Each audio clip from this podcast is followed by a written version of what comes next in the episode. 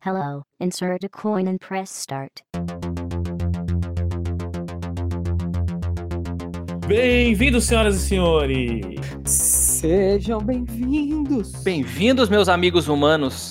Olha aí, mais uma live Aí. começando. Dá o retorno pra gente, se tá tudo ok. E hoje, convidado especial conosco, Wagner Waka Alves. Isso aí. O Baldino tem um feedback em tempo real aqui, ó. O Globo tá na frente da gente. O Globo está É, na tô frente. vendo- Olha aí. Tô Só vendo a Terra meio pra redonda. baixo. Era... era um teste, era um teste. Teste de percepção. com essa teoria de terra redonda aqui não, hein? Ai, meu Deus. Polêmicas antes de começar o podcast. Não falando existe. sobre jornalismo, né? Falando sobre, Falando de jornalismo, jornalismo. vamos falar sobre fake news. A É o tema de hoje. é, é um planeta, não uma redondeta. É o melhor argumento que existe. É, contra esse é complicado, velho. Esse Não, não há existe, argumentos, poderia. não é mesmo? Olha. Não há argumentos. É, como que tá o som aí, galera, que está assistindo o chat? Que- Quer dizer, a galera que está no chat assistindo o vídeo. No chat assistindo. Na live assistindo o podem estar assistindo o chat também. Algumas pessoas têm isso como esporte, eu sei. Né? Boa noite, senhor Vader. Ai, Vader, boa noite. Ai, Vader. Ah, vamos ver todas as abas aqui mutadas devidamente para não vazar som. Então, beleza, eu acho que. Olha aí. Você tem que jogar a layer agora do, do Discord pra baixo, tá em cima do nosso layout, bebê. Olha, André. It is Deixa eu true. ver esse layout. É verdade. Agora Pessoal não. que está assistindo a nossa live, por favor, dê um feedback se o áudio está Pronto. ok. Agora o Globo lá. tá na nossa frente. Aê, Valdinho, agora foi. Agora dá É. até orgulho. Ah, Eu não vou poder colocar no meu currículo operador de Streamlabs, né? Criador de Streamlabs, grande Baldinho. Grande glorioso Baldinho. Olha, eu acho. Pode- É, pode falar, Baldinho, desculpa, eu te cortei. Não, eu ia falar, eu ia falar que a gente tem que voltar com o antigo operador, que é o André. Ó, Tá meio falando baixo o som. que o som tá meio baixo, hein? Vê aí se melhora. Olha lá, olha lá. Vamos falar? Vamos Bem-vindos novamente. Vamos falando. Alô. Olá. Eu tô aqui. Olá! Olá, olá! Pequenas- Pequenos percalços de você gravar um, uma coisa ao vivo, negócio ao né, vivo. gente? Você sabe que Sim. assim, eu tô escutando o som, todo mundo tá bom. E eu não tô escutando meu som, então pode ser que o meu esteja baixo. Olha, Eu gente tá bom. eu tenho uma teoria muito. Devo lhe dizer. É. E aí a gente pode dar o retorno, cada um pode falar do outro, né? O som do 10 tá bom. É, o som de vocês aqui tá tranquilo também, não tem grandes. Enfim, não sei a palavra que eu queria colocar aqui depois, não tem nenhum grande problemas. problemas. A palavra que eu queria era problemas. Desculpem-me. Não tem grande, e a né? É palavra é. Não tem. O do Edu está baixo. Oh, de novo esse áudio. Vou ficar, falar bem É baixo, bem o pertinho. Feedback. Ah, mas o, está no o Thiago que tá transmitindo, ele pode aumentar esse ganho aí no, é, no, mas no- o, o ganho. no Discord, não? Sim, o ganho dele já tá no máximo já. Aqui. Ô, louco, bicho. Pois Você é, vê. cara. Bom, eu vou falar É. mais pertinho do microfone assim, ó. Como tá o volume do Edu no seu Discord, Baldinho? 100%. Você que está chegando agora aqui na nossa live, Não, fique à vontade. Estamos só acertando alguns detalhes técnicos antes de começar essa grande entrevista Isso aí. com o nosso Tio Sapato querido amigo também. Wagner. Passa lá. Wagner, parece né, goleiro fez. Wagner! Rock Go. Fala Lembra do Rock goleiro. Go? Fala aí, goleiro Wagner. Você gosta de futebol? Ah, que bom. Cara, não muito. Assim, eu não sou muito cara do futebol, não. E vou falando isso enquanto vai arrumando o som aqui. Agora eu sou pessoa que. O, o ponto falou que segura, segura a audiência aí. É. Eu não, eu não sou muito sou muito fã de futebol, não, porque eu sou de Minas Gerais, né? Da minha querida cidade de Pós Um de salve Caldas. pro pessoal de Minas Gerais aí, um salve. É. E, Tal, Minas. e lá a gente torce pela Caldense, que é o time de Pós de Caldas. Ah, Embora eu também seja corintiano agora aqui intimado pela minha querida esposa. Mas. Mas eu sou. Eu não sei se escutaram um que rolando lá da sala. Aham. Mas. Polêmicas. O problema, o problema do. Ela tá aqui indignada aqui vamos lá. Corintiano, Aí, fala aí. Vou um travesseiro Mas- na cara do Wagner assim agora. Mas o, o negócio é que quem torce pra Caldense gosta de futebol dois meses no ano, que é quando a Caldense joga o Campeonato Mineiro. Ah, entendi. É isso. Justo. Ok. Polêmico, Ó, polêmico. Eu, ia- eu ia perguntar se você jogando futebol, então, se você é melhor do que gostando de futebol. Eu, eu vou te falar um negócio, cara. Se na minha época, agora fiquei sete anos mais velho aqui, se na minha época, em que eu jogava o In Eleven, que eu era jovem, tinha tempo de treinar, tivesse tal de esportes, hoje eu seria um esportista, um esportista eletrônico, porque, velho, eu era muito bom de Eleven. Olha Era lá. muito bom de. Olha, muito bem. um Agora tem mais paciência. e-atleta. Um e-atleta. Um Você teria um atleta. físico, você teria um físico de mínimo. e-atleta? No mínimo seria um streamer. Fazendo No a mínimo. loot box de. Que FIFA. coisa, né? No mínimo, no mínimo. Desculpa, vou parar com esses deu. trocadilhos. Bom, eu acho que tudo ficou resolvido. Eu acho que, que estamos bem, é isso? Estamos bem, estamos, Estamos bem. Pessoal, o áudio do Edu está bom pra Eu acho vocês? que agora estamos resolvidos, hein? Quem gosta Eu do posso- áudio eu, do, inclusive, do quem tá Edu é o Twitch cara que edita o eu- podcast depois. Vulgo eu. Ah, agora tá ok. Eu, eu, tô, ouvi- eu tô me ouvindo aqui, ó. Que Eu bom. tô me ouvindo. Eu tô me ouvindo e está bom. Aparentemente. Isso aí. Ô, Baldinho. Agora, Agora, sim! Recebemos chat, agora, agora sim, sim. Agora sim, agora. Agora vai. Agora, sim, ó. Faz a abertura de novo, Baldinho. Ah, De novo? É claro, Vai logo, Baldinho, agora vai, vai. Agora. Foi, foi, foi, foi. Bem-vindos, senhoras e senhores. Sejam bem-vindos. Olá, boa noite, humanos. Olá. Então, agora, pra quem tá ouvindo no podcast, vai ouvir daqui pra frente. Não viu o que aconteceu antes, não ouviu, mas você que está na live, está acompanhando. Estamos recebendo hoje Wagner Waka Alves, jornalista, Aê. podcaster, fifeiro, ou melhor, minileveiro, Winnie Eleveiro. pezeiro. Bem-vindo, feia. Obrigado, gente. Valeu, valeu pelo convite. A gente se conheceu lá em 2013, né, cara? Na, no aquele evento quando a gente é, aglomerava pessoas na Batalha dos Games. Grande Na evento. Batalha dos Batalha Games. dos Games. E eu digo mais ainda, né? O, o Wagner, junto com o pessoal do, do Player 2, foram praticamente os únicos que deram uma moral pra gente no começo, né, Baldinho? Lembra? Olha aí. Exatamente. Ele, nem as nossas mães davam Nem moral as pra nossas gente. mães, cara. Nem as nossas mães. E os caras falaram, pô, que legal, vamos conversar, gravar uns podcasts aí. Ah, tamo Ah, aí, eles estavam cara. cuidando Isso do evento, né? Contando a história, eles estavam cuidando da assessoria de imprensa, liberaram pra gente credencial. Nós tínhamos na época, eu acho que, três inscritos no YouTube, nem todos no P2P eram inscritos no YouTube. Um E não era nem da minha 10 época, né? Oi? Não era nem da minha época, eu não era da, Não, dessa você foi live. da Fato Não, de ouro já. É, nem tinha o Du. O Du já veio, já, ele já era famoso. Famoso. Que absurdo. Que Deixa, deixa, deixa lá. Chega de ladainha. Olha, Mas é, é com muita alegria, viu, Wagner, que a gente convida você aqui. Acho que é, Bom, gente. é até pra gente, né, Baldinho? Sim. Uma coisa meio até simbólica, assim, de. Sei lá, É. estamos aí de novo e ter você aqui faz parte disso. Diria, diria aquele livro maravilhoso de um certo Machado de Assis, que a gente tá aqui atando as duas pontas da vida de volta, cara. olha. Exatamente. Bonito, meu Deus, aplausos. Bonito. Aplausos aí, ó. Se isso fosse uma vinheta, aparecia, apareceria agora aquelas pessoas em preto e branco batendo palmas ali no, no cinema. Deixa aqui pro nosso editor de vídeo se ele quiser fazer. Fica, se não, fica na imaginação de vocês, porque vocês pegaram o meme e eu entendi, eu sei disso. Na A gente verdade, tá é. fazendo live porque não tem mais que editar, por isso que não tem. é uma pena. É uma pena não, que bom, né? Mas chega, chega de ladainha. Hoje a gente tá entrevistando o nosso grande amigo, jornalista, o glorioso... Nossa, o André ficou até O André, assustado e caiu da live. Será? Exato. Será? Ele Tá fica voltando. emocionado. Daqui a pouco Tá ele voltando. chega. O glorioso e grande Wagner Waka também é professor, podcaster, redator, malabarista, patinador profissional artístico. é isso mesmo, Waka? É, Fala, fala pra gente quem é você aí, o pessoal aqui que tá vendo não conhece você. Fala um pouquinho pra gente. Cara, assim, sou jornalista faz basicamente mais de. Eu, eu tava fazendo as contas desde 2009, então Olha que loucura.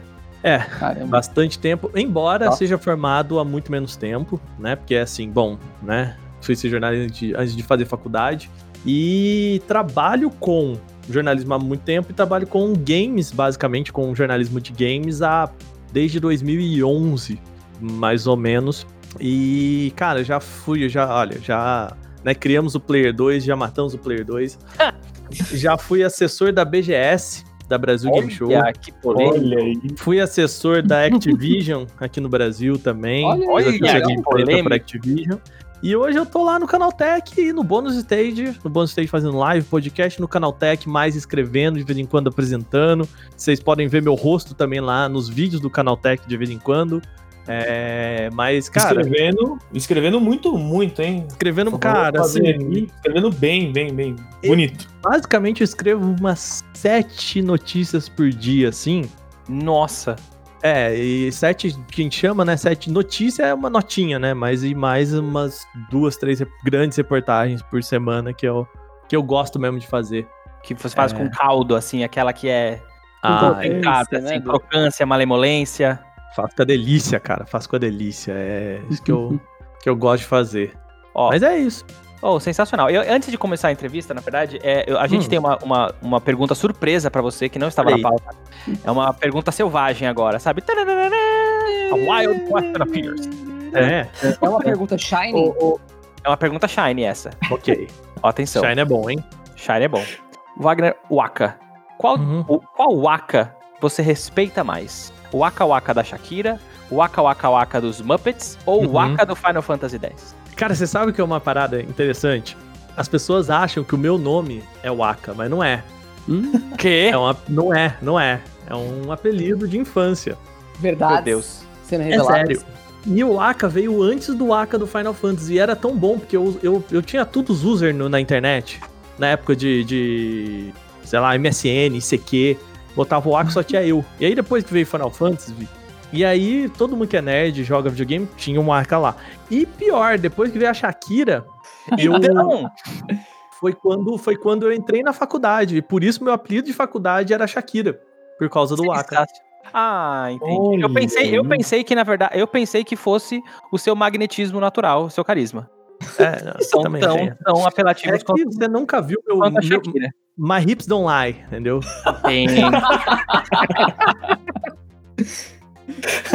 Excelente. Muito bom. Marcamos aqui então o desafio Just Dance. Chegou, fechou aqui? Exato. Uma É, live de Just Dance. Eu danço Major Laser. Ok. Chega. Mas Quando então, qual o dos isolamento social? três, quando acabar? Então, o Waka Waka da Shakira que te consolidou assim como personalidade no mundo do entretenimento. Exatamente. Wagner Waka para as pessoas. É que assim, meu sobrenome basicamente é Alves, né? Então Alves é muito comum. Hum. E aí eu botei o Waka, que é o que, que é bom, apelido de infância, as pessoas me Mas de conhecem assim. infância, e qual é? De onde veio o Waka? De infância? Cara, tem coisa assim, tipo, tinha o meu irmão que não conseguia falar meu nome, aí tem um outro amigo meu que por causa disso também me chamava de vaca, porque queria, e aí eu botei isso aí, que é o Waka, e pra ter um estilo assim. Naquela época que você botava, o K eu fazia com barrinha e o, e o menos que, sabe, assim, é, branca, outros momentos da Todos passamos internet. por isso, todos passamos por isso. É. Aqueles, é, aqueles caracteres secretos, né? No Isso, teclado, aquelas bolinhas, isso, aquelas a estrelinhas. pichação da internet. Isso é pichação, Pichação da da internet. A gente era descolado. A gente era descolado. Mas é sonoro. Wagner Waka é solo, sonoro, na é verdade. É, não, aí ficou. Bom, Se- vamos, eu, ainda, vamos- eu ainda diria mais. Se, se eu fosse você, eu legalmente mudaria meu nome. Mas...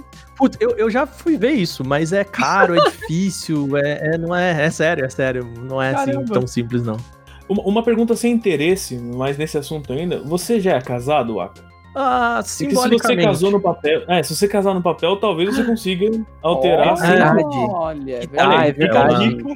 Só que sua digníssima deveria teria que assumir também o nome, que fazer a mesma função, né? Bom, Eu acho um homem excelente. Mas fica aí, se tiver algum advogado assistindo a live, puder confirmar essa aí, é a informação. dica. Vamos ali conversar depois da live. Mas, ó, mas vamos, vamos falar de negócios, senhor uhum. Wagner. Waka.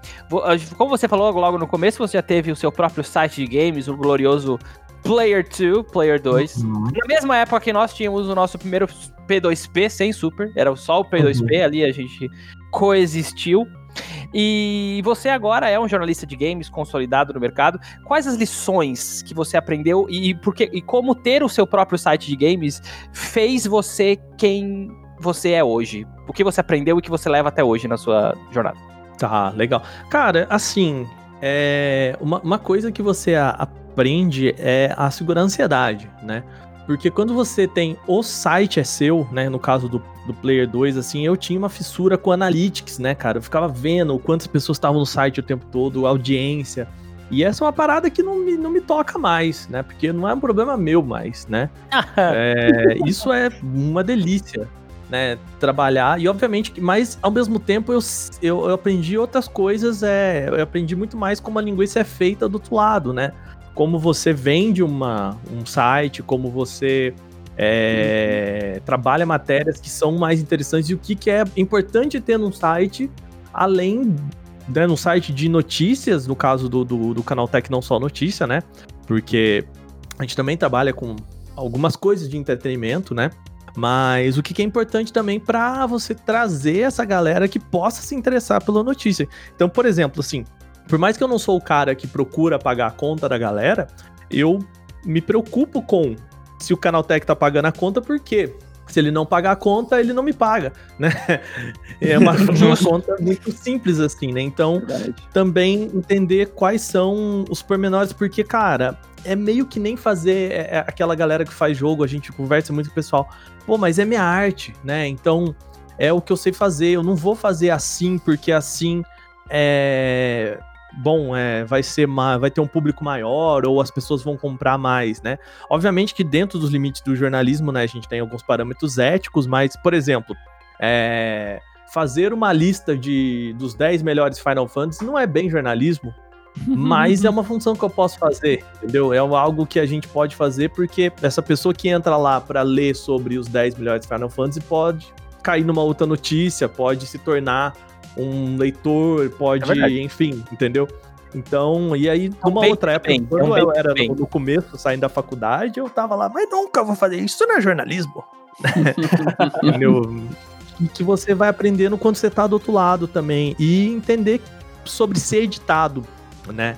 É, aprender que o texto não é seu, sabe? Eu acho que é que é o texto é o texto é de um conjunto, não se faz jornalismo sozinho, sabe? Isso acho que é importante assim que eu que eu levei como jornalista. E óbvio, portfólio, né? Uhum. Hum, Sim, a hora que eu saí do, do, do, do Player 2, eu tinha. um- eu chegar, podia chegar para as pessoas e falar assim: cara, então, esse podcast aqui fui eu que fiz. Esse vídeo aqui fui eu que editei. Essa vinheta aqui fui eu que fiz. Essa reportagem aqui fui eu que fiz. Esse cara aqui fui eu que editei. Esse, sabe? Então, assim, falar: ó, cara, eu sei fazer tudo isso aqui. Tá aí, sabe? Uhum. Muito, Que muito legal, né? Essa coisa que isso, né? plantou até. É muito, é, é muito bacana isso, porque são coisas, metaforicamente falando, né? São sementes que você plantou lá, no, lá, Exato. lá na, na época, né? Que, que tiveram frutos muito legais. Então eu acho que a- por mais que o Player 2 não exista mais, ele ainda existe, né? Ele, ele foi Uhum. muito. Ele foi uma base muito importante, né? Ele foi ali o alicerce, não digo alicerce, mas ele foi Sim. onde você, você conseguiu crescer de verdade e sentiu Uhum. o que você queria, né? É, não, e, e outra coisa, cara, assim, é, depois eu fui trabalhar com assessoria de imprensa, né? E, e a assessoria de imprensa me, me mostrou o que que a gente, o que precisa ter um jornalista para ele ser respeitado no meio, né? E aí quando vocês falam assim pra mim, cara, quando lá, primeiro evento, você, vocês deram a credencial pra gente, puxaram papo e tal, muito porque naquele mesmo evento, por exemplo, eu conheci o Ai meu Deus do céu. Cara, hoje ele é roteirista do, do Felipe Neto, lá do Tech Tudo. Ai, já eu lembro. Mas ele, ele trabalhava pro Tech Tudo, é um cara super. ah, Hoje é muito, muito amigo, muito brother. Cara, me, me, me fugiu da, da cabeça aqui completamente Toda sexta-feira à noite. É, É, não sei, tô do cansado também. Daqui a pouco a gente pega. E um cara super legal também. E já tava no mercado, no mesmo evento que vocês, o pessoal do Tech Tudo, que é um puta de um site gigante, principal concorrente do canal Tech, inclusive. E. Assim, é, são duas pessoas fazendo. O importante é você mostrar que você tá fazendo o seu trabalho, não necessariamente você dizer que você é o site com a maior audiência, né? Então, entender também o que, que significa ser um, um jornalista para além do, do quantas pessoas te conhecem, sabe? Ô, É, e- desculpa e- te e interromper. nesse- Peraí, é Felipe Vinha? Aham.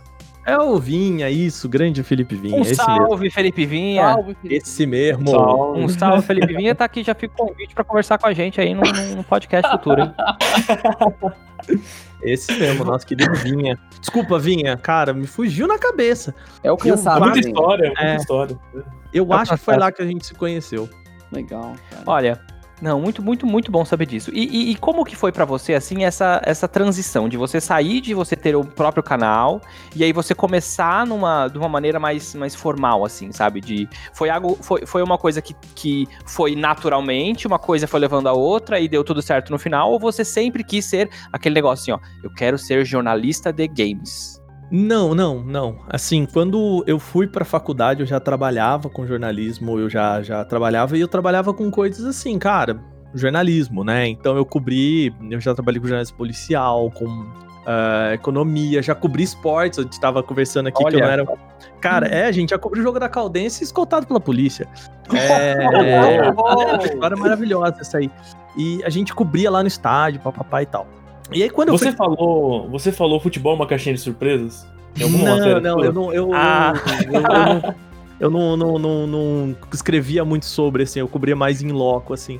Uhum. É, e aí, eu- quando eu fui pra faculdade, tinha um, um- um grupo lá na faculdade, né? A gente tinha uma rádio da faculdade, que era uma galera, tinha vários programas, assim, né? Aí eu participava do programa de política, saca só. Olha aí, eu Nossa. apresentava um programa de política. E um outro que era um de tecnologia, chamava Comando Login. E eu fui pegando as rédeas desse, desse projeto e tal, até que meio que a gente. O, esse projeto ele, ele foi ficando grande demais e a gente queria alçar voos é, para além da faculdade. E o cara que criou o projeto falou: não, eu quero que continue sendo um rádio da faculdade aqui. Hum. E a gente, beleza, então pegamos quatro pessoas lá que, que, que queríamos fazer isso aí e montamos o Player 2. Foi basicamente essa. Olha! Essa- só. Foi aí que eu fui pra games, assim, sabe? Mas nunca foi muito, cara, eu quero ser um jornalista de games, sabe? É, Mas- legal, cara. É, na época o que a gente viu, e assim, foi um pouco. é, uma petulância, assim, eu posso dizer, que a gente não via muito o, essa, essa ideia de que existia o jornalismo profissional, de pessoas trabalhando profissionalmente, de pessoas formadas na área, falando sobre jornalismo, fazendo matérias e tudo mais. Mas lógico, já existia, já existia o TEL no UOL, já existia o pessoal do Arena IG, né? Já existia um- um- uma turma, ainda era pouco, mas a gente queria fazer o jornalismo profissional, né? De pessoas profissionais e que hoje é muito mais difundido do que naquela época e tal. E também nessa Mas época, foi isso, né, assim. Wagner, é, era uma época que foi aquele boom dos youtubers de games, né? Então era um- uma coisa que tava muito Sim. em alta e o, o jornalismo tradicional de games no Brasil, eu acho que ficou muito restrito a, a blogs, fóruns e alguns sites em específico, né? E como popularizou muito o Uhum. YouTube essa questão de games, é, eu acho que realmente, inclusive foi uma coisa que eu o Thiago sempre conversou, que o, o Player 2 tinha isso muito forte, né? Tipo, era uma coisa muito profissional, mas atingindo esse lado que não tinha tanta coisa assim no YouTube, né? E a gente não, não somos jornalistas, né? Exato. Claro. nunca fomos, nunca quisemos ser. A gente publicava algumas notícias, etc., mas por causa do conteúdo. A gente via exatamente esse, esse lado do profissionalismo, né? Do jornalista em si. Como eu falei, a gente não foi. Se pegar os textos que a gente escrevia lá na época, eram muito Ah, mais análise de Deus. e review de quem gosta de jogos do que um cara que estudou pra fazer isso, né? que se preparou. Mas- Então. Hum, fala do. É, e, e eu acho não, não era na verdade uma pergunta nesse nesse nesse tema que eu queria fazer mesmo, que falando agora um pouquinho mais especificamente da profissão jornalista de jogos, o Baldin estava falando que é, é muito mais fácil você pegar ali um site e escrever da coisa que você gosta do que realmente fazer Uhum. isso de maneira profissional. Você espe- jornalista que é especialista em jogos, você Uhum. fala de jogos assim no geral ou também fala sobre algum a- ahn, assunto específico de hardware, for, por exemplo, você pode escolher do que você quer falar. Hoje eu vou falar do mouse da Razer. Você, você Uhum. tira da sua cabeça essa sua ideia assim ou não? Não. Como é o dia a dia? Como é o dia a de um dia? Conta pra gente né? um pouquinho. Como que é Não, o dia a dia? jornalista, né? É, não, cara, legal. Assim, é, é interessante até porque, assim, a ideia que as pessoas têm. é, eu já vou falar que eu não recomendo ninguém que queira ser jornalista de games, que, que pense em ser jornalista de games, né?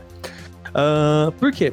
Porque não existe. Na verdade, existe, mas assim, não é saudável pra você, não é saudável profissional que você saiba só fazer isso, né?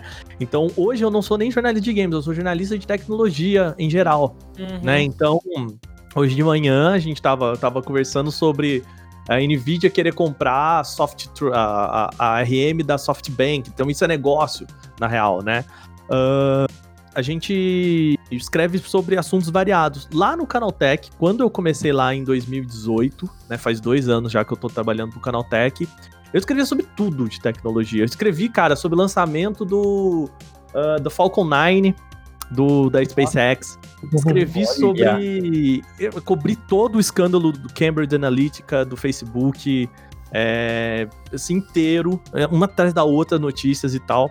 E, e por que, que eu tô falando isso? Porque, assim, cara, de certa forma, lá no Canaltech, o negócio funciona assim: a gente tem uma, um sistema, né, que a gente chama de jobs, é um sistema que tem uma lista de pautas né? E, e são basicamente divididos em três conteúdos. Então você pode fazer uma matéria, uma matéria é um texto rápido, né? Geralmente a gente replica o, o, uma notícia que saiu em algum jornal lá na frente, ou alguma, algum comunicado oficial, ou alguma coisa que a gente pega o telefone rápido e ou manda um e-mail para descobrir alguma informação. A gente trabalha com matérias, então matéria, né, um negócio de mais fôlego, né, mais tempo que você vai trabalhar. Mais esmero. É, é isso, né? É Um, um texto que necessita, por exemplo, de mais fontes, sei lá. É, a Nintendo lançou o Nintendo Switch Lite. Você não precisa mais que a fonte da Nintendo lá falando o que que é o Nintendo Switch Lite pra dar essa notícia, né? Uhum. Tá lá, você Uhum. pega isso, é diferente disso, acabou, né? Ahn, e aí depois, se a gente quiser falar o que que isso representa pro mercado de games, aí é um outro texto mais, né, mais, mais, mais grosso e tal. Mas, respondendo essa pergunta, não, não sou eu que decido.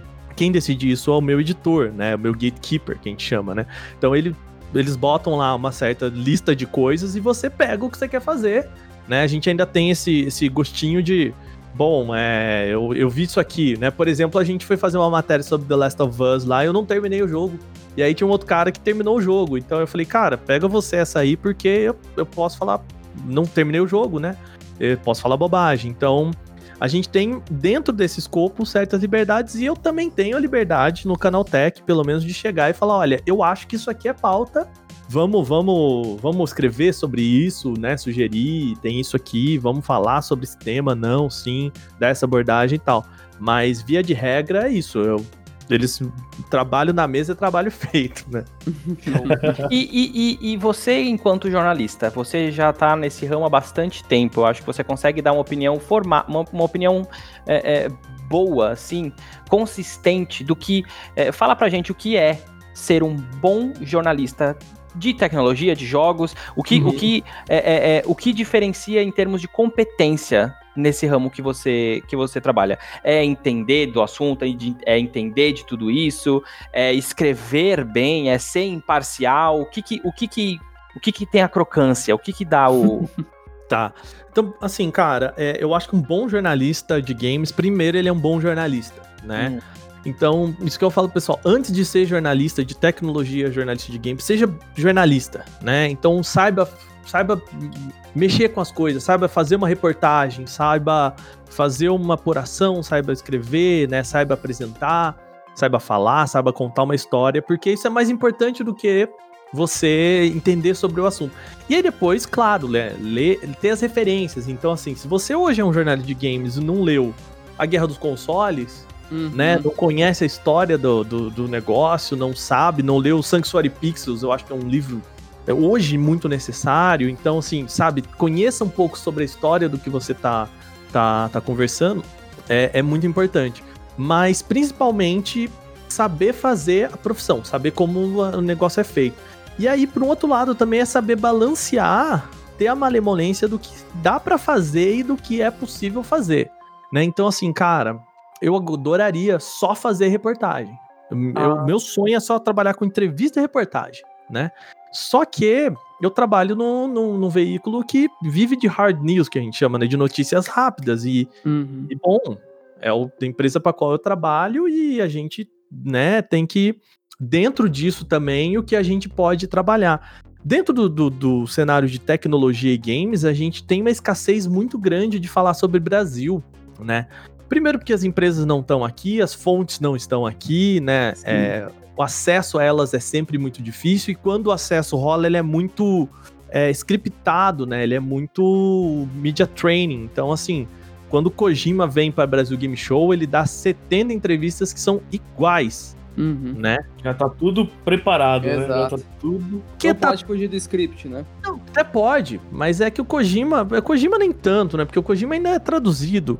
Mas, cara, se você for entrevistar. Sei lá, quando eu tava aqui no. no- eu atendi a Activision, né? A gente trouxe pra BGS um dos produtores do, do Call of Duty. Cara, se você chegasse pra ele e falar assim: Nossa, você acha que Call of, Call of Duty todo ano tá igual?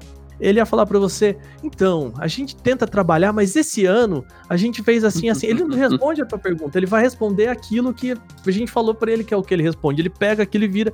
E aí, a hora que você vai olhar, eu lembro, cara, a gente fez 56 entrevistas com ele na BGS. Nossa. A 56 basicamente foram a mesma coisa, sabe? Olha. Que é isso, é, é para isso que tá lá. É final do Mass Então, quando você cons... é, é, quando você tá ali pra pegar aquela informação e trazer pro, pro Brasil, é, é algo que é muito importante. Eu acho que tem gente que faz isso muito bem aqui no Brasil, tipo o Bruno Isidro, do UOL, é um excelente jornalista de games. É, eu tento fazer isso no Canal Tech, então, por exemplo, a gente tá falando sobre o preço do PlayStation 5. Eu quero saber disso no Brasil. Stadia vai funcionar no Brasil? É, como que uma pessoa a- é desenvolvedor de games aqui no Brasil? Como que é o crunch na indústria aqui no Brasil? Né? Porque senão a gente fica realmente falando, falando lá fora, né? Então, Você não traz nenhum- nenhuma informação tão valiosa pro público aqui, né, do Brasil. Porque você não contextualiza, né? Você não traz pra, pra realidade, fica algo meio distante, né, se você não, não, não faz esse trabalho. Eu acho que é papel do jornalismo, né, da imprensa, você fazer o público é, Uhum. é, ganhar gosto também, né, pela coisa, ganhar, É, eu, eu, eu, ter eu- essa informação na mão, né. É, e o que falta pra isso acontecer, na sua opinião, Wagner? Cara, faltam algumas coisas, né? Primeiro que fazer isso é difícil, é trabalhoso. é, e, por exemplo, que nem eu falei, eu, eu tenho um, um negócio com o meu editor que é assim. É um negócio que a gente, a gente não combinou isso, mas eu, eu me forço a falar assim: uma vez por mês eu quero escrever uma grande reportagem pro Canal Tech. E uma grande reportagem que eu falo, por exemplo, é uma reportagem que, que eu fiz recentemente sobre é, como é desenvolver jogos aqui no Brasil e como é indústria de crunch aqui no Brasil, né? Discutir essa questão do crunch na indústria. Pra quem não sabe, né, você varar noites trabalhando e enfim. E eu entrevistei sete desenvolvedores de jogos aqui no Brasil, dois lá de fora. Então assim, não é um negócio que você faz num dia, né?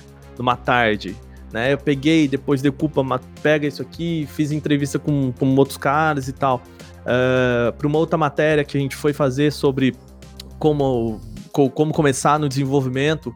Também entrevistei mais gente, né? Eu acho que se me engano foram sete pessoas também. E isso me dá um texto de, cara, 15 mil, 16 mil caracteres, né? Seis, sete folhas do Word. É, primeiro, isso pro Canaltech não é exatamente bom, porque é, eu produzo muito, eu fico muito tempo produzindo um material só. E que em termos de audiência nem sempre vai ser o que vai explodir, nem sempre vai ser o que, é, que vai dar retorno em audiência, né? E é muito tempo que eu, que eu passei naquilo. Só que ao mesmo tempo eu faço isso meio que fora do meu horário de trabalho, né? Então, Hum, é, esse é o meu. É assim que eu, que eu acho que eu consigo fazer o meu trabalho, né? É meio que por fora, assim, né?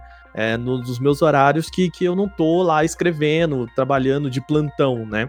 E, e meio que, cara, isso é porque eu, eu quero fazer, eu acho que isso é importante pra minha carreira, mas é, eu converso com colegas de trabalho, cara, porque não tá tempo, Hum. né?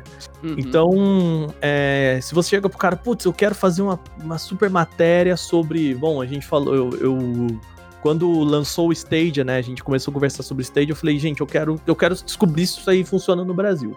E aí eu entrevistei um cara da Cisco, um pessoal do, do- da Microsoft sobre o xCloud, alguns desenvolvedores e tal, e escrevi uma matéria. E só que se você se você for pensar, por exemplo, aí aconteceu o Cambridge Analytica. Cara, é isso.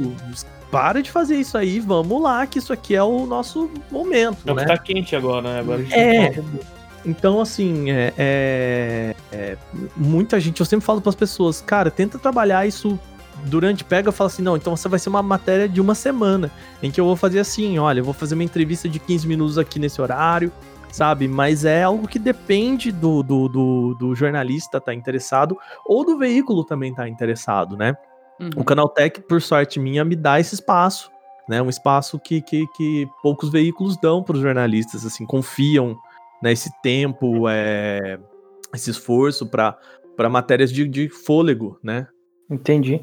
E, e- Uhum. e você conhecendo isso, e conhecendo a indústria e falando com todo tantos desenvolvedores, tantos profissionais da área, você ainda, você acha que existe ainda o estigma no Brasil que ou não digo no mundo, mas talvez mais no Brasil, que eu acho que isso tem alguma coisa tem a ver com o que você disse há pouco.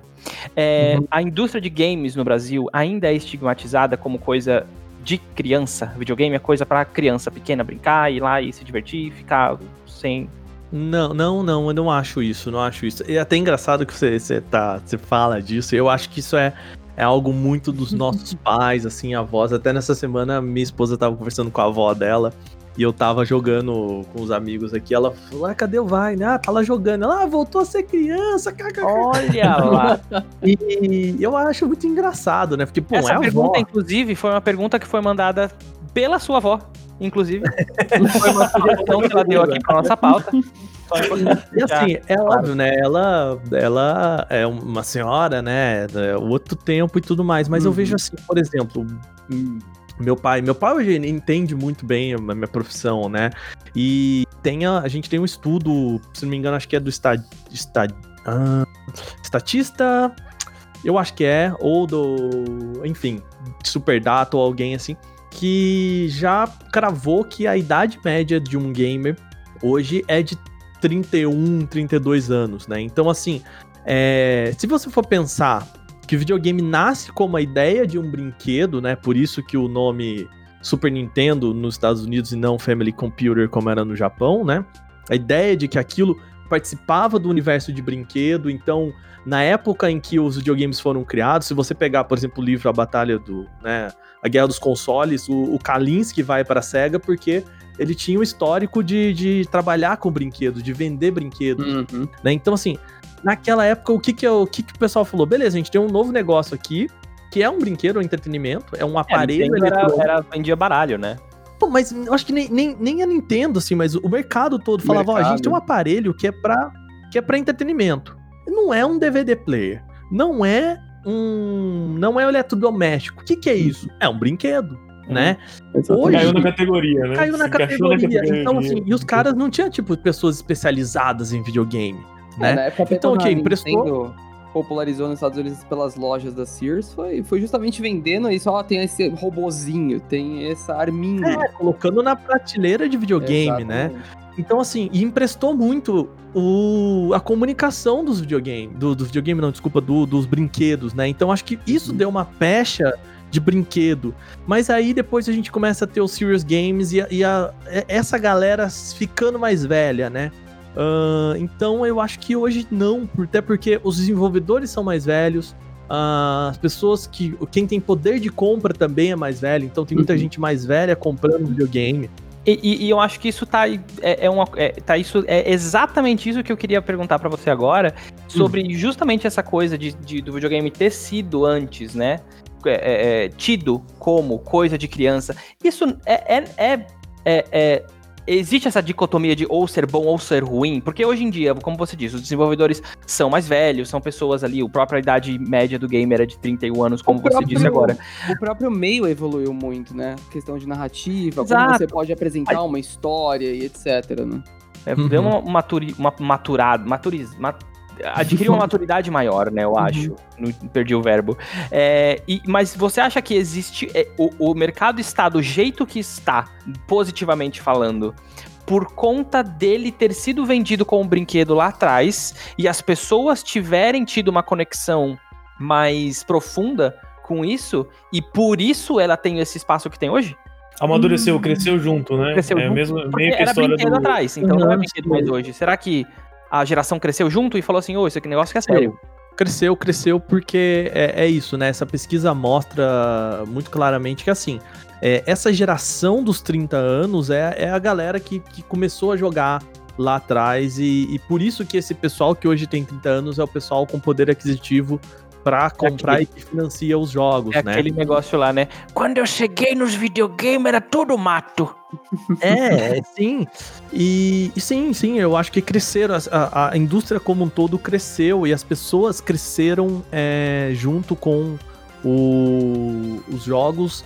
E, e- mas isso não quer dizer que seja melhor ou pior, né? Uhum. É, eu, como professor de literatura, já dei aula de literatura, né, não faço mais isso, mas é, é a mesma coisa de você dizer que né, uma escola é a evolução da outra. Não, são, são conceitos diferentes, são representações diferentes de uma época, né?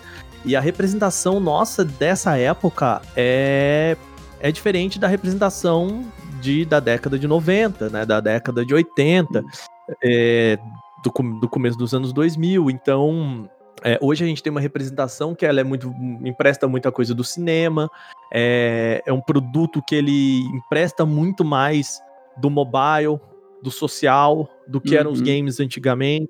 Empresta muito mais da ideia de que é, o mercado é importante, né? De que vender é importante, de que fazer um jogo para lucrar é importante, né? O que, que é Fortnite, se não uma máquina de fazer dinheiro, né?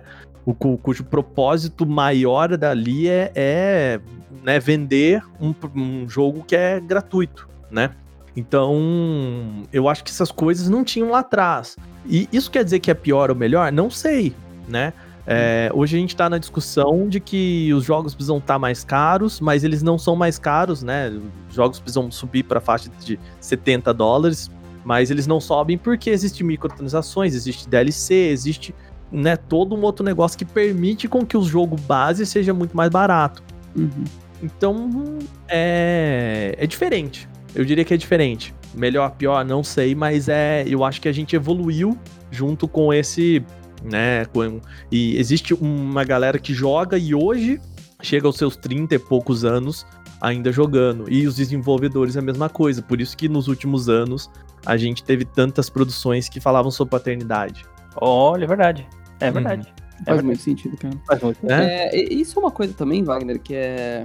Acho que vai encaixar com a próxima pergunta que a gente vai fazer. É, como você vê a evolução dos games como uma forma de arte e, e esse- versus esse argumento de que, tipo assim, ah, não quero política nos meus jogos. Que se diz Uhum. muito hoje, né? É, a gente vive um mundo extremamente politizado por conta do fácil acesso à informação por conta da internet.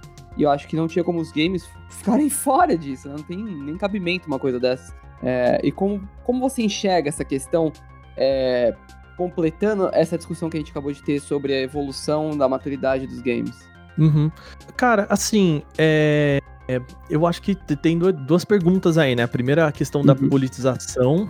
É, é difícil, às vezes até é difícil a gente, como, como jornalista, é, dizer que um jogo ele existe no vácuo, né? E ele não existe no vácuo, né? Tá Assim, numa realidade. né? é, assim como, cara, voltando à literatura e à arte como um todo, né? É, a arte ela só tem importância se você contextualizar no momento dela, né? Então, é, tem um texto maravilhoso da, da Thais Veller, que é lá da, da Joy Masher, né? O pessoal que fez. Ah, ai meu Deus do céu, lá de novo. O, eu até tenho o, o jogo deles aqui no meu Steam. Ahn, enfim, depois eu. Blazing Chrome. O Hum, pessoal que fez Blazing Chrome. muito bom, E a, a Thais Veller, ela, é- ela tem um texto maravilhoso que ela fala assim: games, game não é arte e, e- e tudo bem, né? E, e qual que é o argumento dela, né? Desde que o, o Duchamp foi lá e botou o pinico na parede lá e, e, e chegou e falou assim: gente, esse pinico, só pelo fato dele estar aqui nesse museu, é arte ou não? Né? E questionou essa questão do que é arte, e a arte em si já não sabe mais o que é arte. Se a arte não sabe mais o que é arte, por que, que a gente, como games, quer fazer parte disso, né? Então ela, cara, a, a arte tá se questionando e por que, que a gente quer fazer parte de um negócio que nem sabe se eles mesmos são eles, sabe? É, né, o que, que é arte, o que, que se enquadra nesse quadradinho. Por que, que eu tô falando isso?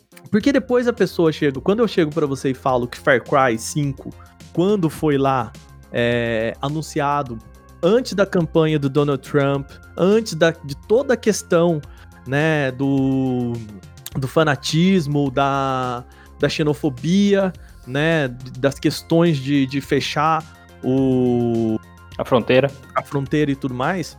E os caras falaram, ó, a gente vai falar sobre essa questão da, né, do, do fanatismo, da, do exagero, do, da xenofobia e tudo mais. E aí depois que o Trump apareceu e as coisas explodiram nos Estados Unidos, eles, não, mas a gente nunca falou que o jogo seria sobre isso.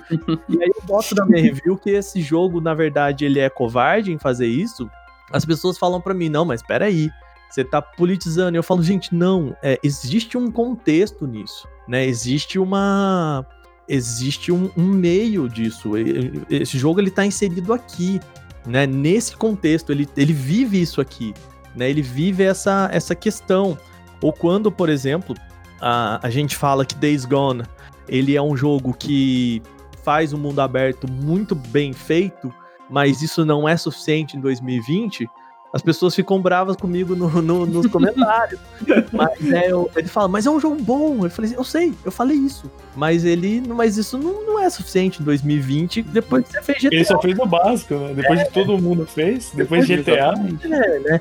Então, assim, é, o, o que eu quero dizer é que a questão não é a gente politizar o jogo. A questão é que o jogo ele existe dentro do mundo que é politizado, né? Então, a partir disso, ele precisa, ele precisa dizer o que ele quer. Ele precisa ser Uhum. claro, né? Então, é, ele quer dizer, o Wolfenstein, o Wolfenstein é claro. Olha, o nosso posicionamento é esse. E o jogo precisa ter um posicionamento? Claro que não, mas ele precisa ter o conhecimento do mundo ao redor. Ele tem que ter o conhecimento das discussões que estão tendo ali. Então, assim, cara, é óbvio que quando The Last of Us coloca uma personagem lésbica, né, como, como protagonista, não é que eles queiram passar uma mensagem necessariamente, mas eles sabem o que é a mensagem que eles estão passando. Então, assim, não tem um panfleto, né, aquele negócio, não tem assim, não para o jogo pra falar assim. Então, agora vocês estão diante de uma personagem lésbica e dentro da nossa sociedade o significado Isso é importante por causa disso, disso e disso. É. disso, mas ao mesmo tempo, ele, ele tem conhecimento do universo no qual ele tá inserido, ele sabe as consequências disso, né? Então, é, e, e aí a hora que eu chego e coloco na minha análise, por exemplo, eu não fiz análise do jogo, mas, por exemplo, eu falo que isso é um ato corajoso, da pessoa tá, tá tomando um certo risco, ela assume um certo risco, porque ela sabe, né? E se não souber, é um erro. Uhum. É simples assim, né? Hum, então, assim, cara, a gente não pode, não pode, a gente não pode desmembrar, né? é, a questão política de um jogo porque a gente vive num mundo que é politizado, né? O quanto isso é importante pra narrativa, o quanto isso influencia na narrativa, o quanto isso é intencional ou não, e aí a gente discute, né? Mas se dizer que, putz, isso meu jogo não pode trazer política aqui, é simplesmente fazer uma análise rasa, sabe?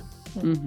Ou você procura um jogo que não traga, né? Que tenha lá suas É. tartarugas ninjas brigando e acabou. Um exemplo, né?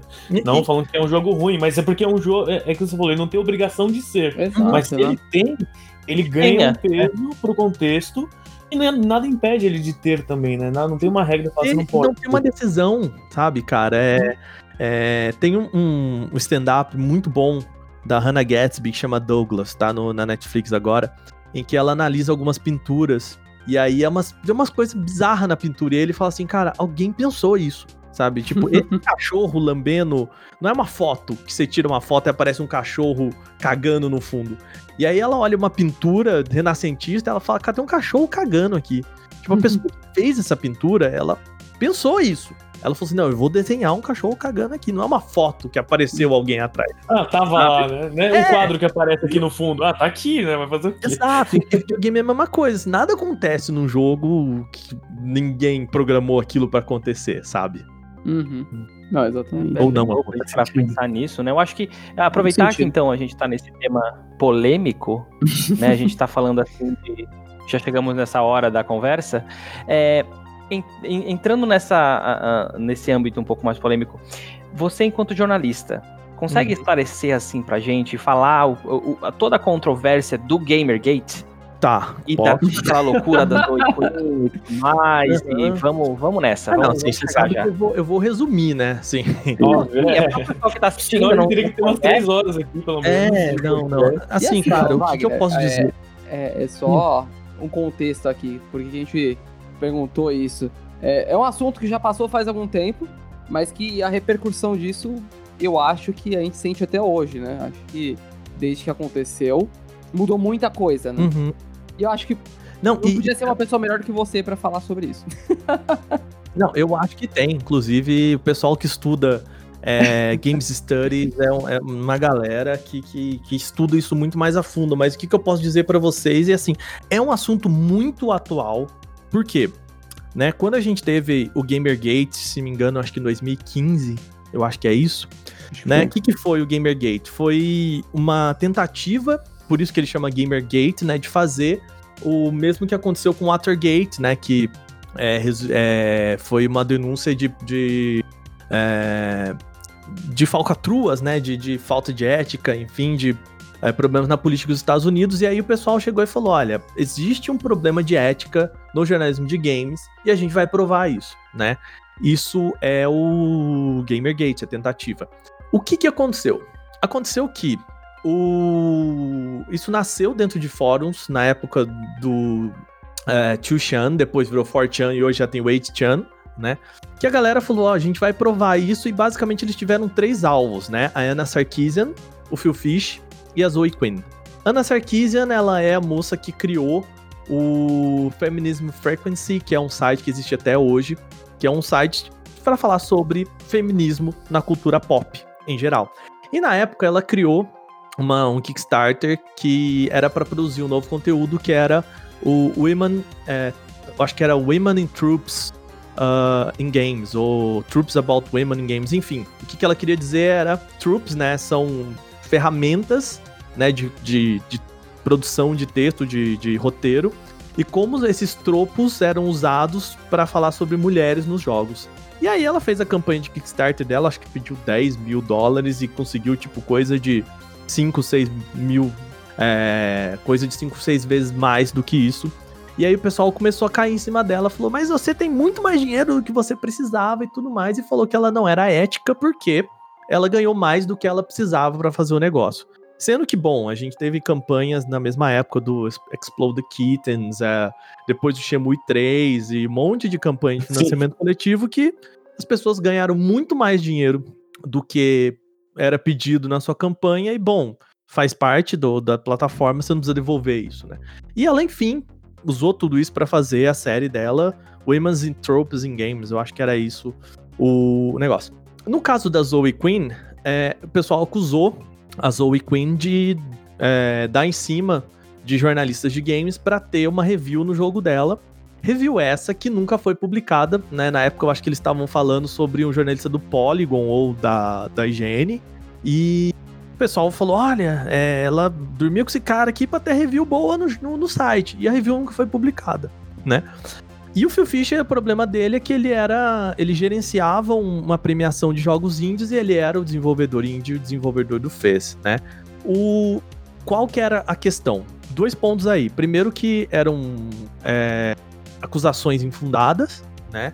E segundo que a forma como as pessoas buscaram para fazer essas, essas acusações é um é um processo que eu acho que é a parte mais importante da história do Gamergate hoje em dia e a consequência principal do Gamergate hoje em dia, que é o pessoal jogava no fórum e ia atrás de expor, por exemplo, a Anitta Sarkeesian, ela teve que sair da casa dela com a mãe dela, porque o pessoal jogou na internet o endereço dela e falou que ia matar a mulher. Meu Deus. Né? É, tem relatos dela de eventos na PAX que ela. É, o cara tava. No, ela fazendo a apresentação e o cara falando assim: Eu vou te matar lá. De, teve que. É, segurança tirar e tal. O mesmo aconteceu com a Zoe Queen, né? É, o pessoal jogou documentos dela na internet, jogou o endereço dela e, e ameaçou a menina de morte de várias formas possíveis e propagou um monte de notícias falsas sobre os três. Por que, que isso é importante, a gente saber o que, que é o Gamergate? Tem um podcast do Nexo que eu recomendo que vocês escutem, né? Que eu durma com essa, em que eles fazem um episódio especial sobre o que, que foi o Gamergate e por que, que ele é tão importante hoje em dia e qual é a relação que ele tem a ver com a campanha do Trump em 2016. Então, uh, o, a hora que o, acontece isso e eles percebem que o jornalismo de games ele tem ele cai em descrença por conta de toda, toda essa história. O Steve Bannon, que era o cara que basicamente criou toda a comunicação da campanha do Trump, ele vai atrás dos channers, ele vai buscar nesses fóruns como que esses caras fazem isso, e ele importa esse modo de operar dessa galera de expor, de jogar, é, de causar o medo e principalmente espalhar fake news através dessa rede de internet para criar uma campanha difamatória contra Hillary pra. Assim, gente, eu tô falando tudo isso. Uhum. É, existem matérias do New York Times, do, da Reuters, Sim. enfim, sobre isso. E depois isso foi, inclusive, é, trazido pro Brasil no, no, no que está sendo investigado, inclusive, pela campanha é, do gabinete, a gente chama aqui no Brasil de gabinete do ódio, na CPI das fake news. Então, assim, isso é tão importante não só pro jornalismo de games, mas pro jornalismo e pra política mundial, assim, porque é um jeito das pessoas, né? O Facebook passou por um problema muito sério de o pessoal fora do, do, do, do Facebook criar campanhas de, de propagação de ódio, de notícias falsas, usando esses mesmos métodos que os caras foram buscar lá no pessoal que criou o Gamergate. Então, assim, cara, é, é muito. É, é, essa. o Gamergate ele foi um fato muito importante, não só pro jornalismo de games, que Histórico, causou. É, que causou também um- um- uma série de problemas pro jornalismo de games, que inclusive merece críticas, merece é, discussões, mas ao mesmo tempo foi o que trouxe esse, o que criou essa ferramenta pro que hoje a gente tem, que é propagação de fake news e coisas do tipo. Dentro do jornalismo de games, qual que é a consequência do Gamergate? É um jeito muito errado das pessoas de entender o que é criticar a mídia. Então o que, que eu vou falar pra você? Você quer criticar a mídia? Tá, tá aberto, a gente tá aberto a isso, mas não critique o jornalista. Critique ou A, o pensamento dele, ou B, o veículo para o qual ele trabalha, né? Porque é o que eu falo, jornalismo não se faz sozinho, né? Então, assim, é, se um veículo ele pu- publicou aquilo, aquilo passou pela mão do editor, aquilo foi publicado por so- um social media, aquilo foi pautado por alguém, sabe? Tem toda uma galera. não- Às vezes eu não, não- Às vezes eu não escolho o título da minha matéria, sabe? Uhum. E, e aí a pessoa usa você como um alvo e es- espalha na, na web a sua vida pessoal inteira, né? Sim, sim. É, já, já aconteceu comigo, já aconteceu com colegas meus, assim, da gente ter a vida Caramba. exposta, né? Que coisa terrível isso. E isso também, cara, é uma consequência de um, de um negócio novo do jornalismo, novo que eu falo assim de 20 anos pra cá, que é assim, a- o jornalismo ficando muito mais pessoal, né? Então, se você pegar matérias do Jornal Nacional, por exemplo, de, da década de 90, é, não existia o jornalista, não existia o que a gente chama de passagem, o cara com o microfone na mão, é, mostrando o rosto dele, né? O, era tudo o que a gente chama de nota coberta. Então o cara ia lá e gravava o off e não aparecia, né? E hoje a gente tem. Você conhece o nome dos jornalistas, você sabe Uhum. é, quem que é o jornalista A, jornalista B, o jornalista esportivo, né? Você sabe quem é o Tino Marcos, você sabe quem é, é um, jornalista importante de economia, um, né? A gente fica brincando que a Ilse Scamparini, ela mora em cima do, dos telhados da Itália, né? Por quê? Porque a gente conhece esses jornalistas e ao passo de que a gente conhece esse jornalista, a gente também dá a ele o rosto da notícia, né? E que é um, ok, é uma consequência disso também. Sempre tem os dois lados, né? É. Tem a questão de se tornar pessoal, só que o problema é quando isso se torna pessoal demais, né? Você confunde a obra com o autor e a opinião com a pessoa, né? E o, o trabalho, né? Que ela desenvolveu. E, e às vezes as pessoas têm uma dificuldade de entender o que, que é meu trabalho, o que, que é a minha opinião, né? Então, assim, eu costumo dizer que jornalismo não tem opinião, né? Uhum. O, o que eu escrevo no Canaltech não representa a minha opinião. Embora represente um- uma visão que eu tenha sobre o mundo, claro, Sim. Sim. mas não representa a minha opinião. Mas o meu Twitter representa, Uhum. né? E as pessoas falam, como que o jornalista que deveria ser imparcial faz isso no Twitter? Eu falo, cara, isso não é minha profissão, isso é meu Twitter. Né? Eu não escrevo É. isso, né? É uma rede pessoal, né? É, é. Até essa semana aconteceu uma coisa que reflete muito disso, né, Baldi? Acho que o Mika, é, ele postou Uhum. que ele não vai mais falar sobre Xbox. É, o Bruno Micali foi no final da semana passada, né? Exatamente. Foi, foi engraçado, cara. Porque foi nessa sexta-feira a gente tinha combinado com ele no canal Tech de fazer uma live lá sobre o Xbox. E na sexta-feira de manhã, a live era sexta-noite, ele me publica Pô. isso, eu mandei pro Mika. E aí, Mika, vai rolar? Você acabou de falar aqui que você não vai mais falar, e à noite a gente tem uma live aí combinada, cara. Você me ferra, Mika. Ai, grande Mika. Beijo. Grande. Abraço pra ele. Um Ele tá, tá convidado já, em agosto ele vai estar aqui com a Tá gente. convidado, também. aproveita aqui, né? Já aproveita aqui o convite. Não, já tá, ele já confirmou, É lindo, só falta cara. um dia, tá? Mas vai estar aí. Então, pessoal, mas- continua. É, isso é um exemplo, assim, ó, em tempo real, praticamente, disso que você acabou de falar, né, Wagner? De, tipo, é, as pessoas confundem muito e a gente vive dias de muito extremismo, né? Onde Uhum. não se pode falar assim, ah, eu gosto de azul, você gosta de vermelho. Não, você só pode gostar de azul ou só pode gostar de vermelho. Não, não pode ter um- uma opinião diferenciada, não pode Inclusive, ter um esse exemplo que você usou de vermelho e azul é muito ruim. Tô brincando. É, É. Não foram cores Não usou o felizes. conceito do Brasil. eu, eu só pensei na problema. cor porque eu sou um designer, calma. Claro que é. Nós sabemos. vendo? Eu muito tô dando bem. exemplo do que acontece, né? Não, mas Hoje é eu- verdade mesmo, né? Isso é muito triste. É, é- é muito engraçado isso, né? Como a internet aproximou o mundo e ao mesmo tempo a gente vive dias de tanto Ódio. distanciamento e ódio, né? De ideias. É, é, é muito bizarro isso. Mas você acha que, apesar de tudo isso, o Waka, é, esse. pe- Pelo, apesar de nós estarmos vivendo num mundo, num mundo extremamente polarizado, é, não só no âmbito de política, mas em todos os outros, Uhum. você acha que isso pode afa- afastar as pessoas da carreira do jornalismo? Ou se você, você acha que o jornalismo, ele, as pessoas precis- precisam continuar fazendo isso? Você acha que é, é, peitar esse tipo de, de comportamento, acho, vamos dizer assim, né? É, é- é importante, as pessoas têm que fazer isso. O pessoal que quer entrar no, no jornalismo agora pode estar até acuado com tudo isso que está Uhum. acontecendo, me- até medo, enfim, de, de, de, de exposição e de tal. A pessoa que quer ser jornalista, tem alguma coisa que ela precisa saber que ela vai fazer? Ou então alguma coisa que você fala assim, ó, não faz isso. Você Cara. estando dentro da, da profissão. É, é tem várias coisas assim. Eu acho que, que não é de hoje que jornalismo é uma profissão de risco, né? Uhum. Ah, a gente tem. É, é, é uma profissão de risco, ponto, assim, né? Jornalista de zona de guerra, jornalismo, enfim. É, porque eu, eu tinha um professor na faculdade que ele falava assim: a diferença do jornalismo. Eu escrevi para jornal impresso. Jornal impresso é documento, cara. Eu me lembro uma vez que eu fui fazer uma matéria, coisa simples assim, cara. É, ia ter uma peça de teatro ah, lá na minha cidade e era uma peça de teatro espírita e eu me lembro que se chamava Advogado de Deus. E eu fui lá fazer uma matéria, porque o pessoal falou, pô, ajuda a gente a divulgar. Eu falei, não, claro, vamos, né? Cara, super assim, para ajudar a divulgar a peça de teatro, que, pô, tinha uma mensagem super legal, né? Uma mensagem de esperança, papapá e tal. E, cara, eu não sei porquê. Aliás, eu sei porquê, né? É por causa do filme, porque eu sei que lá, em vez de escrever advogado de Deus, eu escrevi advogado do diabo. Ai, E aí, cara, a minha, a minha editora também, na cabeça dela, falou: deve ser uma, uma releitura do filme, deve ser, deve brincar com isso, né?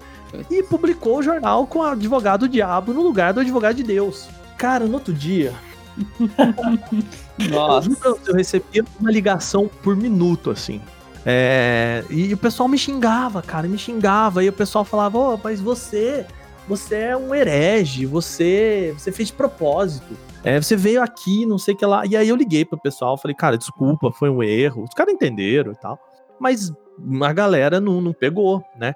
E, e, cara, não dá pra resolver. Tá impresso. 3 mil cópias desse negócio impresso errado. Foi pra rua, Foi pra acabou. rua, Uhum. acabou. De um jeito que eu não tinha como resolver. No outro dia, obviamente, a gente soltou uma errata pedindo desculpa. E é isso, vida que segue, né? Um erro, né? Cara, eu lembro se foi a primeira vez que isso aconteceu comigo, e eu lembro que eu, eu nossa, eu, eu não dormi aquele dia, assim, cara. Eu não Nossa, trabalhei meu Deus. aquele dia, porque eu não conseguia. As pessoas ligavam atrás de mim pra me xingar. Até que chegou um momento que eu falei que eu não tava mais. Eu atendi o telefone. é, na época, o cara que trabalhava atrás de mim era o Alex. Eu atendia, alô, Alex? Aí eles, ah, eu quero falar com o Wagner. Ah, o Wagner não tá. É, mas não, porque você viu? Eu falei, vi. Então, foi um erro. Eles, não, porque senão a gente vai falar com ele. Pode deixar. porque, senão não trabalhava, cara, sabe? E, e, enfim, e aí a diferença é que, como esse professor me disse, é que hoje a internet ela transforma você em vidraça em tempo real. Ser jornalista é ser vidraça. E ser, cara, é ali, na hora. Aqui a gente tá falando, se eu falo Uhum. alguma porcaria, aparece aqui do lado, ó. O, o pessoal comentando. E você precisa aprender a lidar com isso, cara. Né? É difícil lidar com, com é, comentários negativos. É, os comentários negativos que são bons são mais difíceis ainda, porque você sabe que você fez uma cagada. É, mas é isso, você aprende. Agora, é uma profissão muito difícil, porque é uma profissão que exige muito de você e que tá cada vez com menos espaço e menos possibilidade de, de trabalho, né? Então, quando você, você pergunta pra mim, cara, por que, que você acha que não tem mais tanta reportagem assim? Porque tem cada vez menos jornalista. né? É, se você pegar as redações, tem cada vez menos pessoas produzindo nas redações, porque as redações estão mais enxutas. Porque o que aconteceu foi, quando surgiu a internet, a, a gente teve uma pulverização de, de veículos, então existe muito mais lugar para você trabalhar hoje em dia, né? Mas ao mesmo tempo, o bolo publicitário não foi dividido, que a gente não viu que aquilo, né? E agora tá começando a ser dividido, então a gente começa a ver grana aí para também pequenos é, sites e tudo mais, só que isso mina uma Abril, por exemplo, que, de, que faz um passaralho e demite 300 funcionários. E quando a Abril faz isso, é um horror, cara, porque a, a, a, do dia pra noite ele coloca 300 ótimos jornalistas no mercado. E aí eu, que nunca trabalhei na Abril, vou lá pra trás da fila. Uhum. Já tava, já, é. quando tá chegando a sua vez, né? Aí você vai. É, e o cara que tá começando agora vai, vai pra trás da fila ainda, é. né? Então, assim, ele só não vai mais para trás da fila porque ele é muito barato. Então, isso é, a gente tem no, no, jornalismo de games, eu vejo muita gente, por exemplo, quando eu saí do Player 2, eu fui trabalhar com assessoria, porque a assessoria paga muito melhor, né? E então tem esse, essa questão, assim, ó, é um, é um. Hoje eu, eu ganho relativamente bem, porque eu já tô nesse mercado há muito tempo, mas pro tempo que eu tenho de profissão, eu ganho mal. Entendeu? Uhum. é, então, assim, Entendi você fala, putz, cara, 10 anos numa profissão, se eu trabalhasse com, ah, talvez, nossa, hoje eu tivesse outra grana, sabe? Mas é uma profissão muito necessária, é óbvio que ela é necessária, ela é necessária em todos os é essencial, né? O direito de jornalismo Exato. é essencial, né? É, é. liberdade de imprensa, tudo, né? Se a gente fosse entrar nesse tema agora, poderia falar muito mais. É. Mas é, é, tão essencial quanto a própria. Ela é essencial para a democracia, para você democratizar, levar informação. A gente conversou nas semanas que passaram aqui com Rogério Ferraz, que é quadrinista nacional, né? Que tem um projeto iniciando. Se você a gente conversou com o pessoal do Prateleira de Quadrinhos que está no chat. E todos eles sempre falam: o que falta é o público conhecer. E quem vai fazer conhecer o material se não o jornalismo? Quem vai democratizar é o acesso se não houver quem leva informação, né? Como você disse. Então tem todo esse, esse lado também do jornalista, né? Além da importância de falar a verdade, de trazer, mas de fazer o quando a gente fala de mercado, o produto conhecido, você trazer gente para falar isso. Se você não fala de uma coisa, ninguém sabe que ela existe, né? Uhum. Então, mistura um pouco na publicidade ali. É, e assim, cara, a gente coloca uma matéria no ar, é, a pessoa vem e fala assim: não, você não jogou, você não sabe, você não conhece ah, sobre isso. e assim, quem chega pro juiz e fala assim: essa sentença que você deu tá errada né, no, no, no médico e fala, putz, a cirurgia que tu fez foi cagada, hein, esse, esse assim, coração aí que tu operou, hein, que, que coração cagado que você operou. e, e, as pessoas se sentem no, no, no direito, na liberdade de, de questionar a gente sem...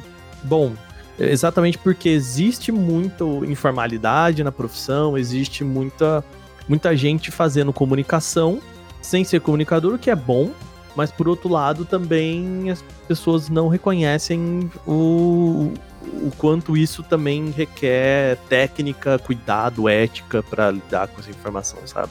Hum. Nossa, Primeiro, eu vou, vou dar uma resposta que o Aka não deu, mas eu vou vou tomar a liberdade aqui. Você quer ser jornalista? Estude jornalismo. Total, eu recomendo, eu recomendo. Estude jornalismo. Não, não faz faculdade, eu falo faz, faz.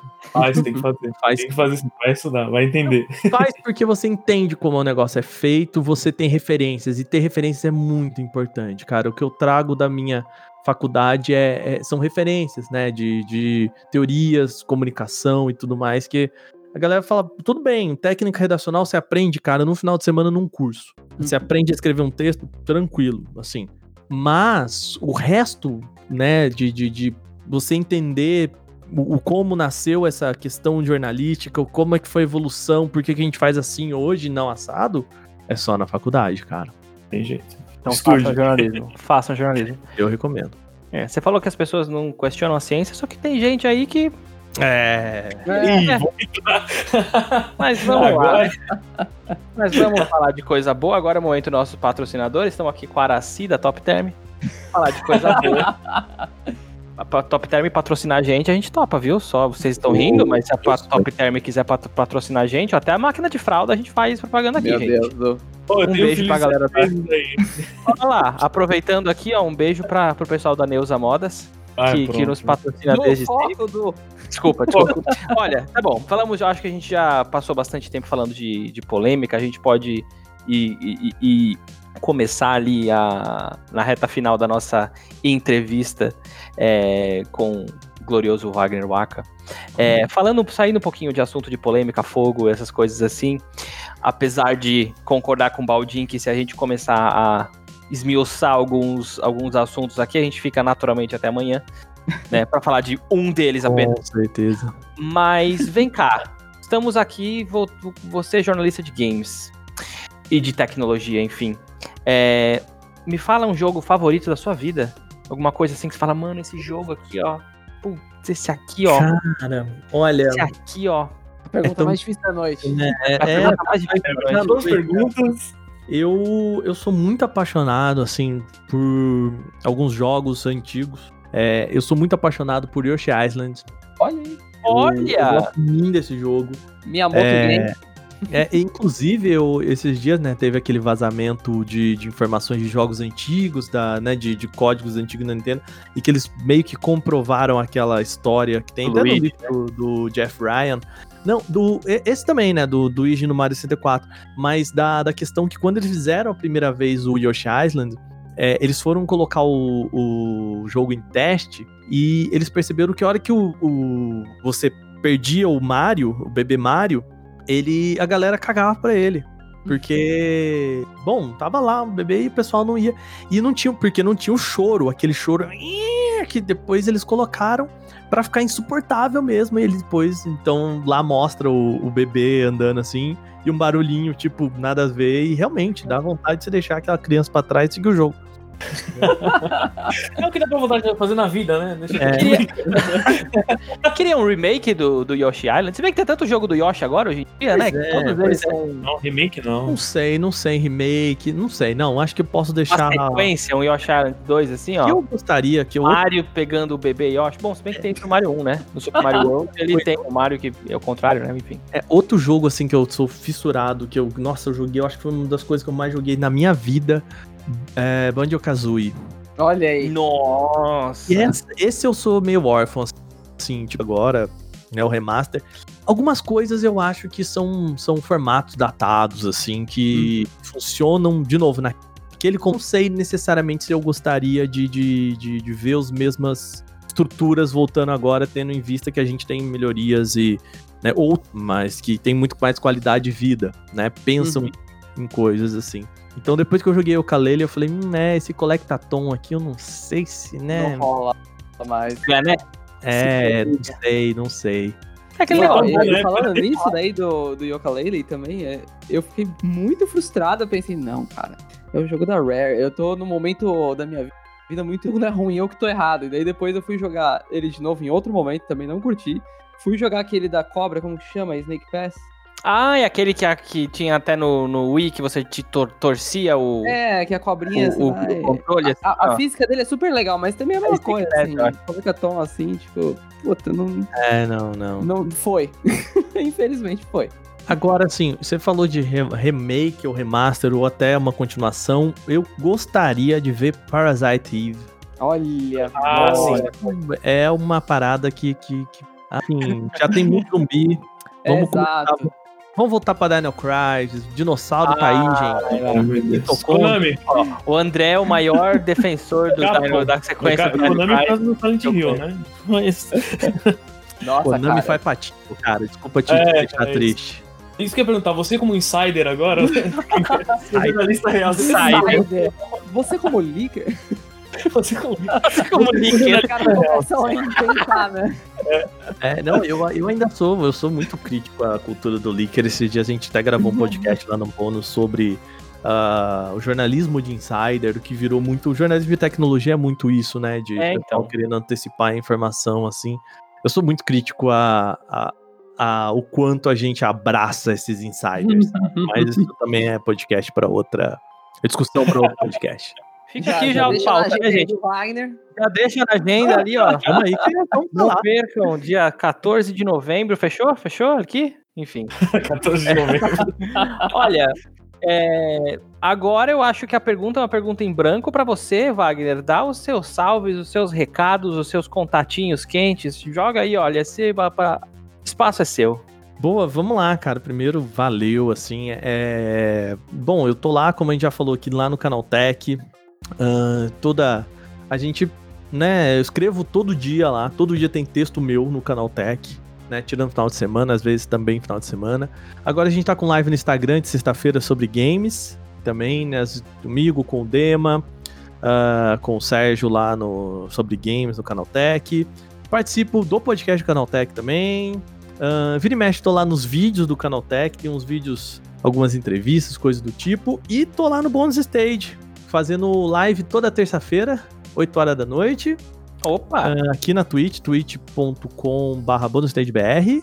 E também a gente tá em podcast toda quarta-feira, um podcast novo lá no Bônus. Aí sim a gente discute sempre um tema ou a gente dá indicações de livros, ah, filmes, séries e coisas do tipo. Tamo lá.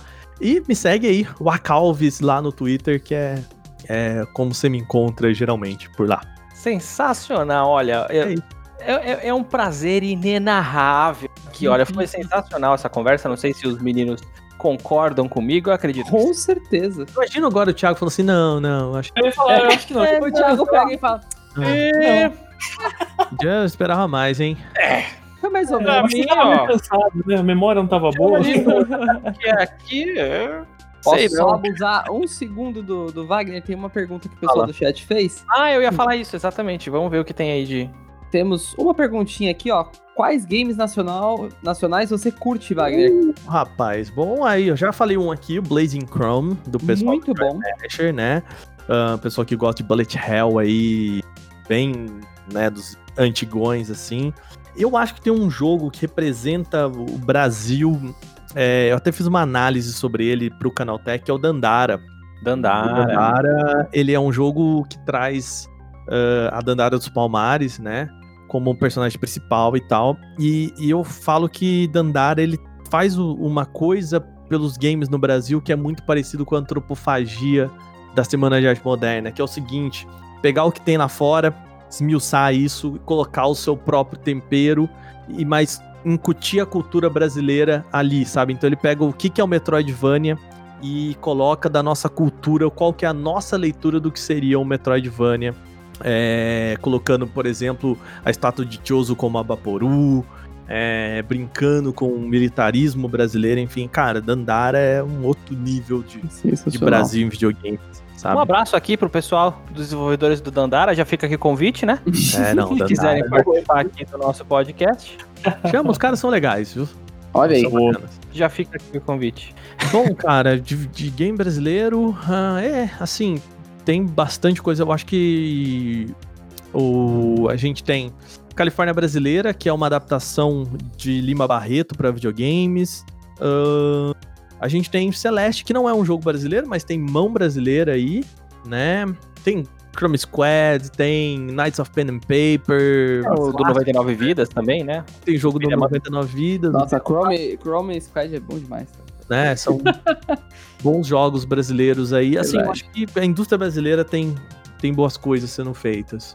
Muito Pô, bom. Sensacional. Olha, a gente recebeu uma pergunta no Instagram também, Hum, que é, é atual, que é assim, Xbox One, é, o X ou ou PS5?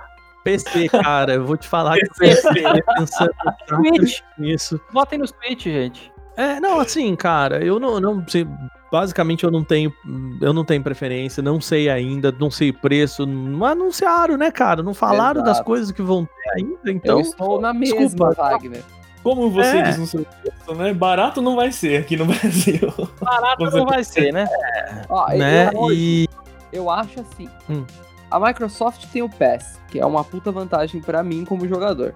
Pago lá X por mês e tenho acesso a um catálogo gigantesco. A, a Sony tem vários exclusivos que me interessam muito. O que vai determinar é preço. Pois é, assim, é, tá claro que a, a Microsoft tá indo pro lado de serviços e a, e a Sony tá indo pro lado de, de manter a sua base de, de exclusivos, né? Ahn, sinceramente, eu acho que, que Game Pass e, e, Assim, hoje eu falo para pessoas: se você não tem nenhum videogame, você não tem não é um, um- um negócio que você conhece e tudo mais, vai de Xbox. Porque é isso. Você, né, eu lembro no ano retrasado, foi em 2017, 17. eu acho. Eu comprei, eu e meu irmão, a gente foi comprar um Xbox e um PlayStation 4 juntos. Eu comprei o Xbox, meu irmão comprou, né? Eu comprei o Xbox One S, meu irmão comprou um Play 4 Slim. E eu cheguei em casa, assinei EA Access, na época nem Game Pass, EA Ah. Access, e meu irmão com o jogo que ele comprou lá, que era um excelente jogo, Uncharted 4. E eu lembro que eu tava lá, cara, pirando, já jogando Titanfall, jogando FIFA, que, que, que tinha na- lá no, no- na Vault, do, do- jogando, cara, uma, uma- um monte de coisa. E meu irmão lá, Uncharted 4. e aí eu falei, nossa, cara, é, né, assim, com, sei lá, no, no EA Access, naquela época eu acho que era 20 reais por mês, assim, é muito acesso a muito jogo. E o Game Pass é a mesma coisa, né, então é isso. Não dá pra competir. Agora, videogame é isso, né? É, escolher um console é primeiro, perguntar pros seus amigos o que, que eles têm, É. Exato. né? Ver com quem você vai Exato. jogar e depois você compra um videogame. Então. o- A, a- a pergunta foi mesmo no Instagram, mas eu que fiz pra brincar mesmo, só pra tirar essa- esse O sarro aqui. Que sabe? é, é um isqueirinho nessa live, é isso. É fogo no parquinho. polêmica. Ah, tá certo. É a pergunta que eu mais ouço. Que videogame Ah, é. eu compro? É por isso que eu fiz, eu vi que ninguém tinha feito ainda, eu falei, vou fazer lá. vou mandar só pra brincar. Só. Mas muito obrigado, viu, Wagner? Muito obrigado, muitíssimo obrigado. Wagner. Tamo Muito obrigado, viu, Wagner? Muito pela sua obrigado, presença. Wagner. Eu, eu queria deixar o pessoal que, que está ouvindo e acompanhando a gente aqui, quem quiser pode ir lá no, no, no meu, no meu Twitter. O Twitter é o que eu mais uso. Ah, putz, cara, quer falar sobre jornalismo de games, tem dúvidas sobre curso, como funciona, como funciona a profissão, conversa com a gente, a gente estamos aqui pra pra- pra isso, cara. Legal, cara, que bom. Certo. Repete Bom. pra gente então o Twitter, Wagner, por favor. Vacalves é, é o mesmo user aqui de todos os lugares, que é Waka, com dois Ks, e o mesmo ar que você usa no Waka, você já junta no, no Alves, então Wacalves. Boa.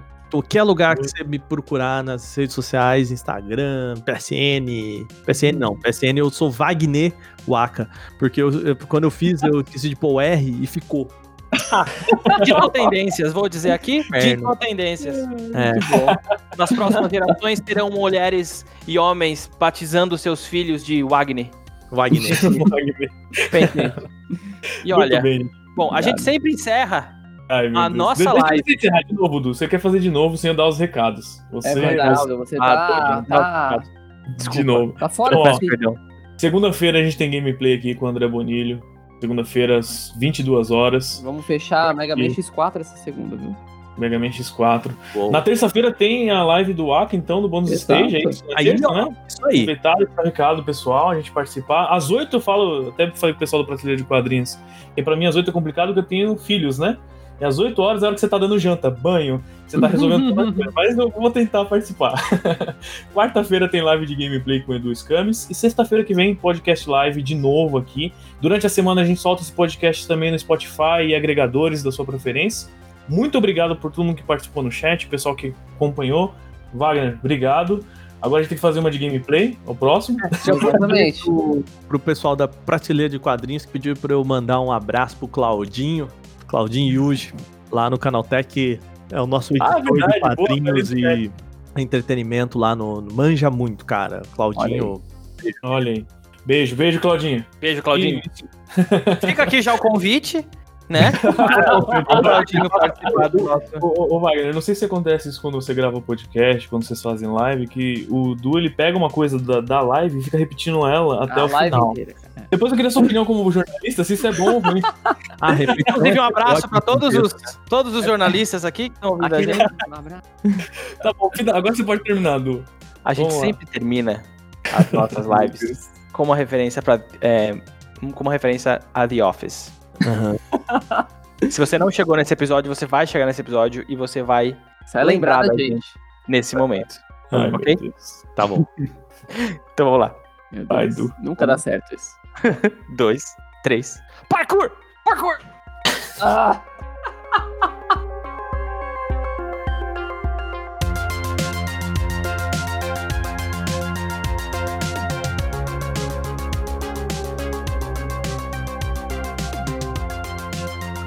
No sofá que atrás pra fazer a volta do, do, do Michael aqui dando Aí, cara, então.